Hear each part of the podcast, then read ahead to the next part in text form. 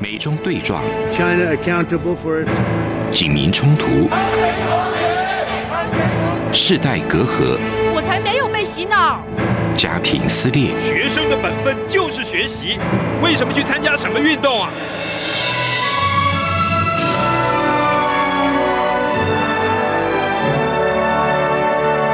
我们可以聊一聊吗？可以跟你说说话吗？我们聊聊好吗？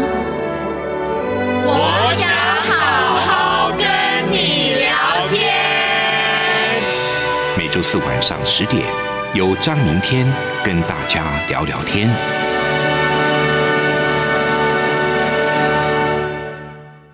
各位听众朋友们，大家好，欢迎收听中央广播电台。又到了这样看香港，想跟你聊聊天的时间，我是主持人张明天。自从爆发了武汉疫情之后呢，中国的境内接二连三就不断的出现翻天覆地的变化。那现在呢，又是无预警的停电，然后又限电。台湾知名的这个财经专家啊，也是财信传媒的董事长谢金河，那在他的脸书就预言呢，他就说啊，接下来的疫情、航运运价、供应链重组以及中国一连串的监管带来的冲击，会是投资市场最大的变数。而率先躺在地上的就是香港了。那他又说，香港的恒生指数第三季重挫了四千两百五十二点，恒生科技指数大跌了百分之二十五。那有几十档的个股出现了腰斩的等级。那他说，因为香港是资本市场的经济橱窗，所以他说这个现象已经告诉大家了香港的未来，所以他是前景不看好的。当然，我们这个节目不是财经节目啦，但是我们关心中国的巨变对香港造成的影响。所以呢，今天这个话题就要来好好请教我们的来宾，欢迎台湾韬略策进协会副理事长张宇晓老师。主持人还有各位上的好朋友，大家好。是我们这一次呢，也是要很有脉络的，先把这一次限电的原因是什么，然后会造成什么样的结果，以及对香港的影响又是什么呢？今天都要请张老师把事情的来龙去脉非常清楚的跟大家来聊一聊。所以，首先请张老师谈一谈限电的原因好吗？因为连限电的原因也是众说纷纭哦。到底这一步棋是在计划之中，还是习近平他也是不得已的啊、无可奈何的？您的看法是什么？其实分析中国的经济社会现象啊，我还是认为要从它的政治逻辑来思考，因为它并不是一个民主国家，也不是一个全然市场经济的这个国家，它是个威权，甚至是个集权的体制啊。我先谈所谓的这个非经济因素，就是政治因素了。在二零一八年年底的时候，我写过一篇评论呢。回头看两年前的这个说法，习近平的说法跟我那时候的分析呢，我真的有点竖起汗毛。什么意思呢？二零一八年美中经贸大战啊开始进入到热季的时候，习近平呢去黑龙江视察。非常有趣的地方呢，这次东北啊也是呢这个限电的受灾最重要的区域之一。那习近平那时候去东北视察，去黑龙江视察的时候呢，他怎么说的呢？他说啊。中国总有一天呢，要走回自力更生的经济发展的路线呢、所以大家要准备过苦日子啊、如果了解中共党史发展脉络的人呢，上一次讲到自力更生这四个字是谁说的？在什么样时空脉络下呢？就是五零年代的毛泽东哦，因为那时候中苏决裂，苏联呢撤掉了对中国的一百多项的经济援助的项目。那意图呢，让中国呢这个经济呢受到影响的状况之下，看能不能在政治上屈服。所以呢，毛泽东呢就直接讲，我们要走自力更生的道路。更重要的地方是什么呢？就开启了超英赶美跟大跃进，甚至呢后来的文革、这段历史呢，我相信许多朋友是比较陌生的。所以呢，我竖起汗毛的地方是什么呢？二零一八年，基本上我们说，习近平一直想走毛泽东的这个路线呢，他逐步的就已经开始实践了。他已经预言了中国未来要走的是自力更生。这个自力更生倒不是说跟外界完全的切断往来，是一个没有西方全球化的这个新的红色供应链。这个在他“十四五”规划经济呢，或是呢两个一百啊论述之中，其实都大致已经提到了。哦，原来中国基本上要单靠红色供应链跟所谓的内需哦，他说的这个内循环或是外循环，外循环部分呢，不再依赖所谓资本主义所主导的全球化，这是第一个背景。第二个背景的部分是我们都知道啊，那个习近平跟呢这个李克强针对中国经济发展的路线呢，一直都有巨大的冲突跟争议了。我直接限缩在电的部分啊，就不用再讲啊，其他的比如说呃，李克强去年。不愿意公布中国的 GDP 啊，甚至高级黑说全中国有将近六亿的人啊，一个月月收入啊不到人民币一千块等等等等，或是呢他说这个有消费拐点哦，不看好所谓的内循环经济等等。但是呢，今年呢五月份的时候，面对中国的电力增长，但是供需失调的状况，其实呢李克强已经示警了。李克强告诉大家说。中国应该要增加煤的供应来源。李克强讲这句话的时候呢，前有呢政府工作报告，接下来呢，中国对澳洲实行呢经济制裁。大家都知道，澳洲煤的品质是基本上相对较好的，而且它的价格较稳定。中国的战狼外交对澳洲没实行经济制裁，短时间之内呢是没有办法找到呢替代的这个来源的。所以李克强那时候就已经说了，可是呢，习近平呢，在李克强发表这样谈话的时候呢，他没有正面回答李克强的讲话，他只有不断的强调呢，这个所谓的节能减碳呐，跟碳中和呢，是呢中国呢这个始终不渝追求的目标啊。还记得在这个年初的时候，气候变迁的峰会上，习近平跟拜登呢针锋相对。始终不愿针对呢减碳的标准呢提出说明，可是呢，忽然在李克强讲话的时候，他又要追求所谓的节能减碳，说这是“十四五”规划经济很重要的目标。从“十三五”呢，中国就做这样的事情呢，虽然有点矛盾，可是内行就知道他是针对李克强的讲话的，所以说这叫做非经济的因素。第三点，自力更生，然后呢打脸李克强。不要忘记了，中国这三个月呢，发生了许多的这个经济社会的大震荡，包含呢房地产恒大集团的，或是对呢艺文界、娱乐界所做的清洗。过去说叫做国进民退，现在呢有个更简单的说法叫共同富裕。所以很简单的部分是呢，非正式的因素在限电中的解释较为显著的地方是呢。习近平正要打造一个新的中国发展的模式，限电呢，基本上只是其中的一个手段。这个手段像是什么呢？从历史脉络来做这个补充说明哦。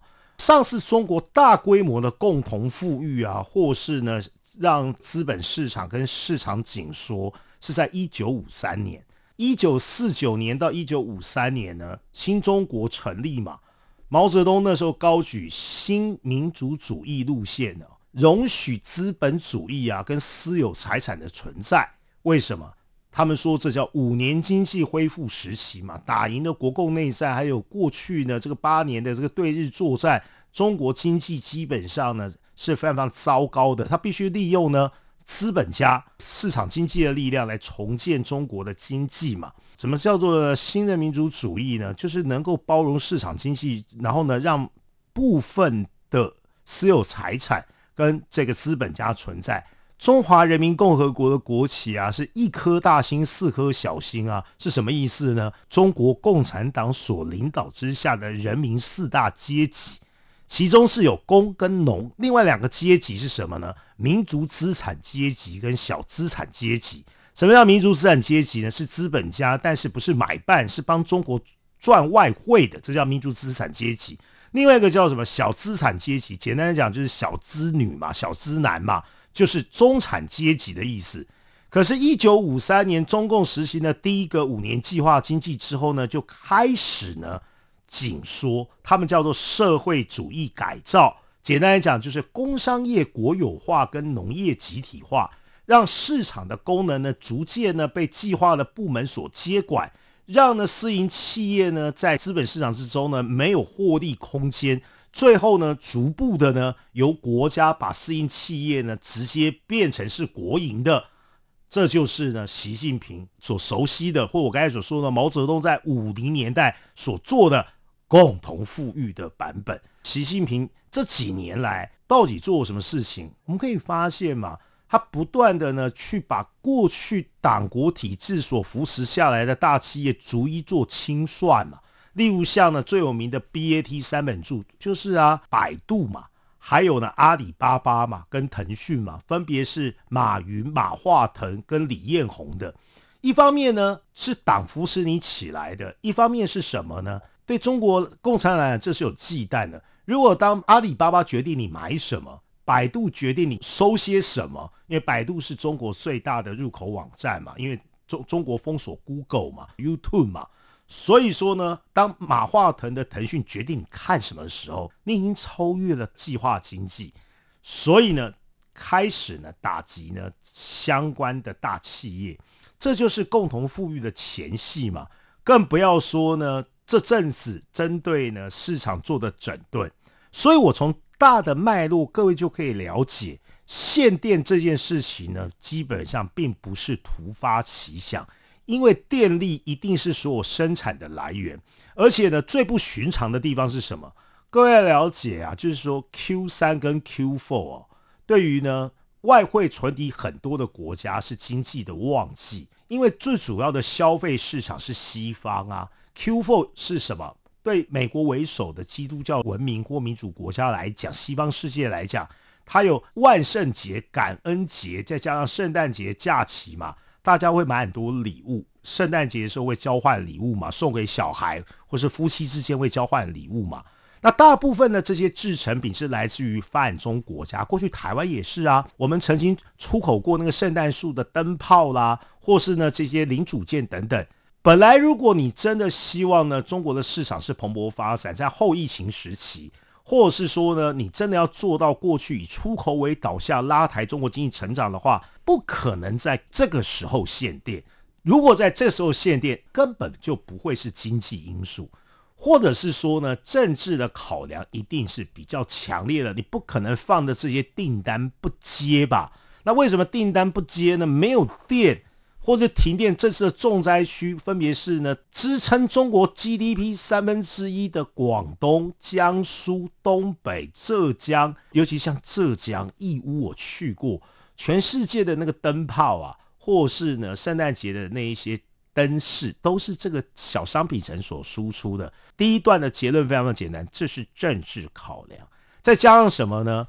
其实计划经济。也有办法去做呢，调度或者调配。它虽然没有市场经济这么敏感，可是摆明了，习近平呢明知道今年的中国的电力可能会吃紧，你对澳洲实行经济制裁，就少了一个廉价稳定的煤的供应来源。你也知道，现在全球的原物料价格攀升哦，因为呢，美国采取呢比较宽松的货币政策。美国采取贬值，所以全世界的原物料呢，基本上油电贵金属或者是轻金属，基本上价格比较攀升。你明明可以超前部署的，可是你没这么做。所以呢，习近平是故意的，以共同富裕为名，以限电作为手段打击中国的资本市场。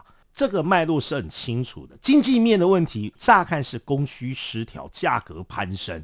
有很多的中国的电厂说啊，我只要每发一度电呢，我就要亏损人民币两块，发的越多，亏损越多，所以说干脆呢就配合不发电。当然呢，有些这个像吉林省的省长，他也出来呼吁说呢，我不管限电令呢，吉林省要自己去买煤啦，或者地方啊，现在还通过哈萨克行经一万七千公里，哈萨克没有办法直接把煤运到中国。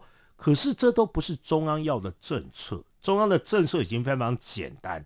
中央要的政策就是呢，所有的经济以中央发改委的命令马首是瞻，政治因素呢基本上是凌驾于经济因素的。限电不过是紧缩市场、达到共同富裕的其中一项手段。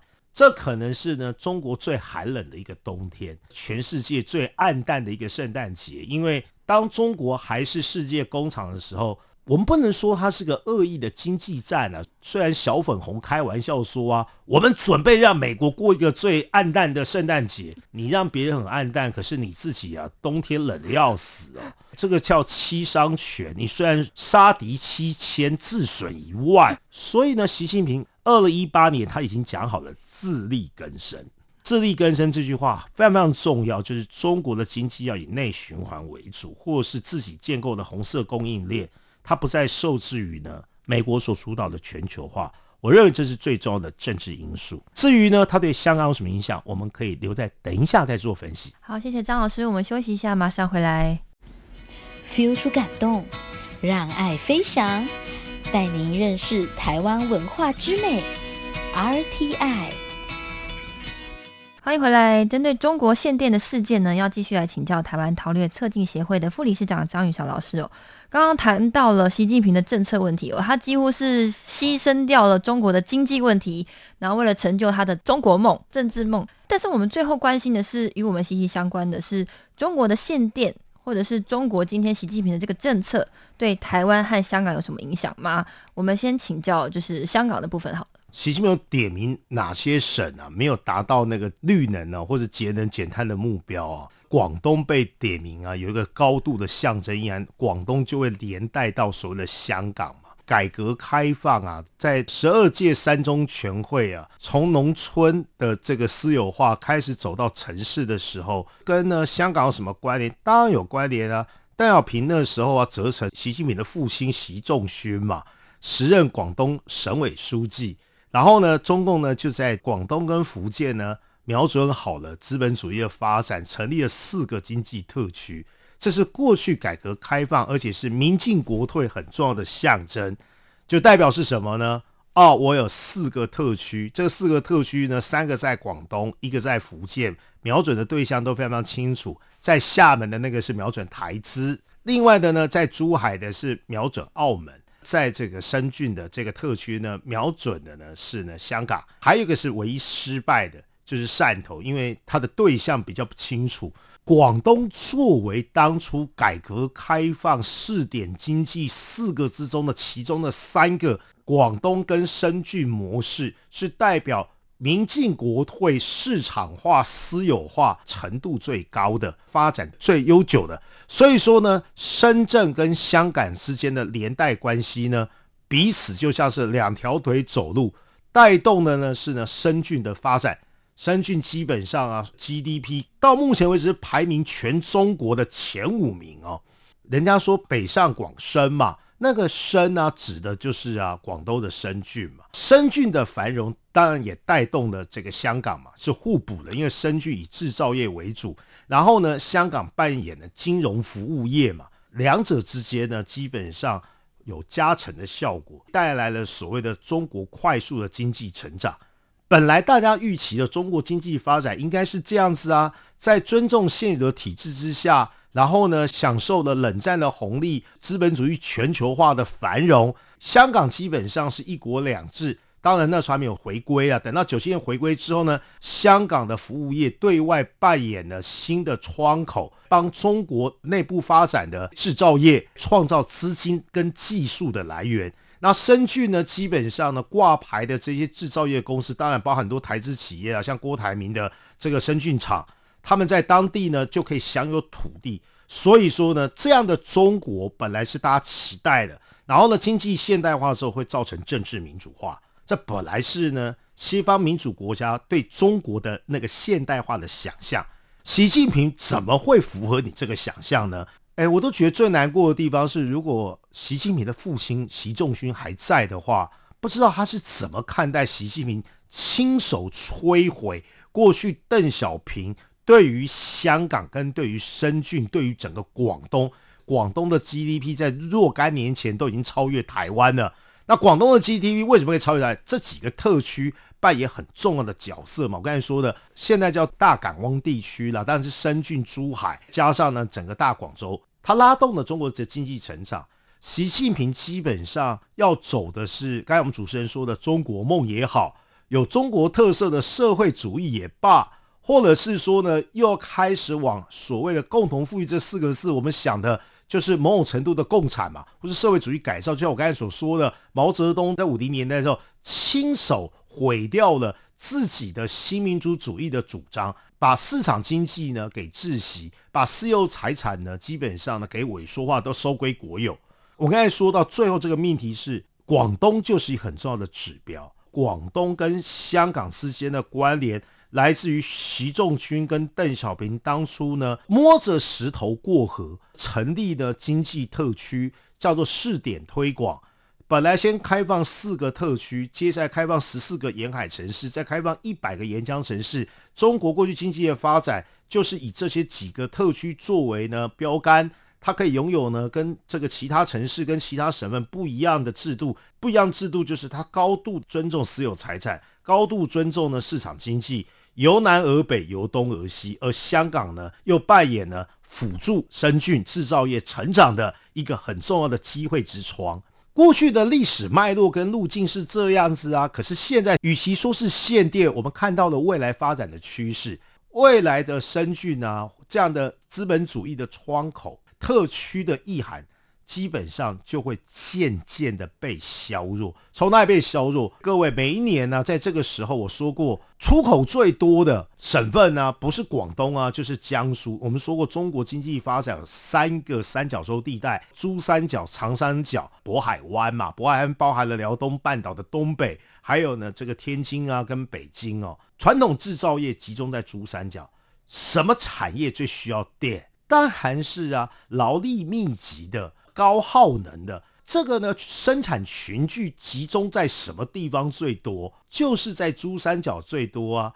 没有电，很多产业活不下去。有个产业绝对活不下去，例如电镀业、镀金业、冶金业这些啊，炼钢的，这都需要高度的电的发展。而且呢，我说刚才它的生产群聚集中在广东，广东的经济一旦受挫。我说香港的经济繁荣跟广东跟深圳脱离不了关系，尤其是深圳的地位被削弱，香港这一个机会之窗的功能呢就下降。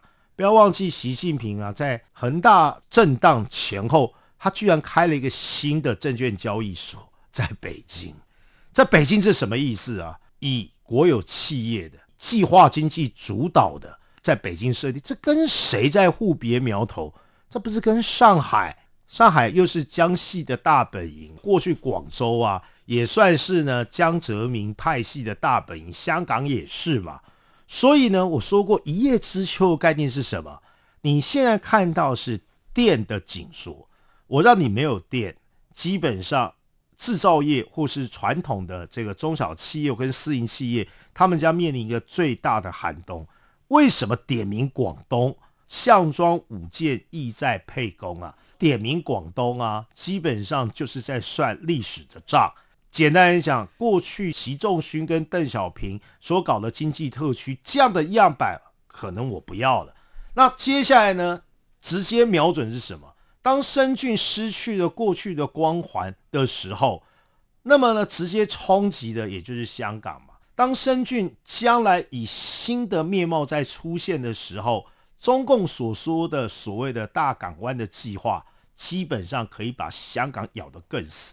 我说过去深圳跟香港的繁荣，完全跟资本主义接轨，完全跟市场经济接轨。未来呢，深圳跟香港不再扮演这样功能的时候，完全以呢新形态的共同富裕，或是有中国特色的市场经济去接管之后，深圳仰赖北京的关爱。香港呢，又要更依赖呢深圳的发展，就直接宣判香港的死刑，就这么简单。哇，所以你的观点跟就是谢金河董事长是一致的，就是看坏香港未来的经济。然后原因是因为习近平他利用限电的方式来清除他政治上的敌人。他政治上敌人就是我们说的多数是江西人嘛。对对，那江西人嘛，基本上旁根富节，要不是上海帮，再不就广东帮嘛。铲除政敌的方法是挖掉他的金库吧？嗯，那这样子是不是连带的呢？就直接呢把香港的这个东方之珠顺便也给净身出户或腾笼换鸟？香港过去的颜色呢，可能是资本主义姓资的，可是香港外来的颜色呢，一定都是红色的。这个套路基本上是有一个大的政治布局。一般人的观察说：“哎呀，限电呢，这个全中国现在最夯的产业呀，是卖蜡烛的哦，或是呢做灯泡的。”这个观察也是对的。可是我们还是强调要从非经济的因素，从习近平的设想看呢，整个中国广东跟香港这样的一个连带关系了。我们时间剩下五分钟，我最后再请张老师谈一下，就是中国这个限电的这个政策对台湾的影响。我认为对台湾最大的影响是第三波的转单效应会发生。第一波转单效应是美中经贸大战嘛，当美国寄出华为禁令。美国针对呢中国的市场有关于关税的部分，这个时候呢，中国的生产要素发生了变化，生产成本垫高了嘛，所以呢，在台湾政府解决五缺问题之后，我们可以发现第一波的转单效应就发生，许多台商就归于返乡了。美中经贸大战改变了全球生产供应链，有两个国家是最大受益国，因为地缘政治关系啦，低阶的制造业跑去越南跟中南半岛。稍微高阶的呢，或是说呢，生产规模相对较大的，他就回来台湾，这是第一波。第二波是什么？第二波就是疫情嘛，对，因为疫情带来了是全世界的生产秩序的混乱。那中国的疫情基本上不透明，再加上民主国家对它进行围剿，所以当印度的疫情没有爆发的时候，许多的那个 IT 产业的单呢跑到印度去了，当然有些也回来台湾了。所以你可以发现，传统制造业的回流是第一波，高科技产业的转单是疫情的第二波。现阶段限电的这一个呢，它的影响最大的当然还是为了传统产业了。但不要忘记啊，就算是某些低阶的晶圆代工，它也需要稳定的电。台湾前几个月啊，因为缺水、缺电的问题啊。这也是谢金河他感慨的地方嘛，啊，很多台商那时候觉得，哎呀，台湾忽然跳电啊，或是说没有下雨缺水，就抨击说台湾的生产要素不好，就对中国这种人为的限电，还不是跳电，还不是缺电，却视若无睹。其实我应该这样想，台商很无奈了。你愿意留在那个地方的话，还能怎么样？所以第三波的转单效应会发生。就是结合了疫情跟现在缺电，就是说现在中国的生产要素对于制造业投资者对台商来讲其实是很不友善。你还要面临政治审查，你还要随时表态，电的供应又不稳定，然后呢，疫情一来的话呢，他又要你大停工，厂的人呢通通去做核酸检测，然后呢又忽然要叫你大复工。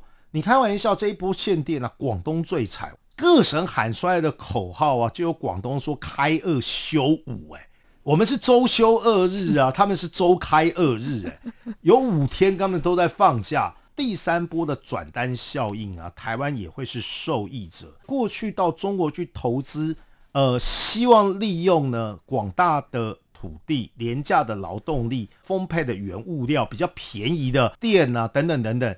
可是这些生产要素正在中国发生剧烈的变化，其中的指标就是电嘛。至少在珠三角的台商，他没有办法承受这样的损失。前阵子在珠三角的五十个台商同时公布说我们要停工了。嗯，本来这些台商的想法是，哎呀，印度疫情忽然大爆发嘛，Delta 病毒。或是中南半岛国家，比如说到越南，疫情也大爆发嘛。中国听起来疫情相对较稳定，难道我们应该也可以用 Q 三跟 Q four 补第一季、第二季跟去年第三、第四季的单呐？就没有想到血本无归啊！你连生产都不用生产，连单都接不了了嘛。短时间之内的转单效应呢，会被周遭的制造业大国或是劳力呢这个庞大的大国，像越南这样接收。可是长期之后呢，我认为。政府应该要做好更多的规划。当第三波转单效应爆发的时候，嗯如何让台商可以无缝接轨，回到自己的土地上啊，一起啊努力打拼，创造台湾的这经济产因为今年台湾经济表现蛮好。以上的这些分析是从宏观一直到微观面，对于广东跟香港，还有对台商会造成的影响。哇，我们今天非常感谢台湾韬略测定协会的副理事长张伟晓老师，非常清楚又精辟哦。那也感谢今天听众朋友们的收听，同时欢迎听众朋友们可以来信到我的 email 跟我们互动。我的 email 是 tomorrow 三零九五 at gmail dot com，t o m o r r o w 三零九五 at g m a i l 点 c o m。那我们下周同一时间再会。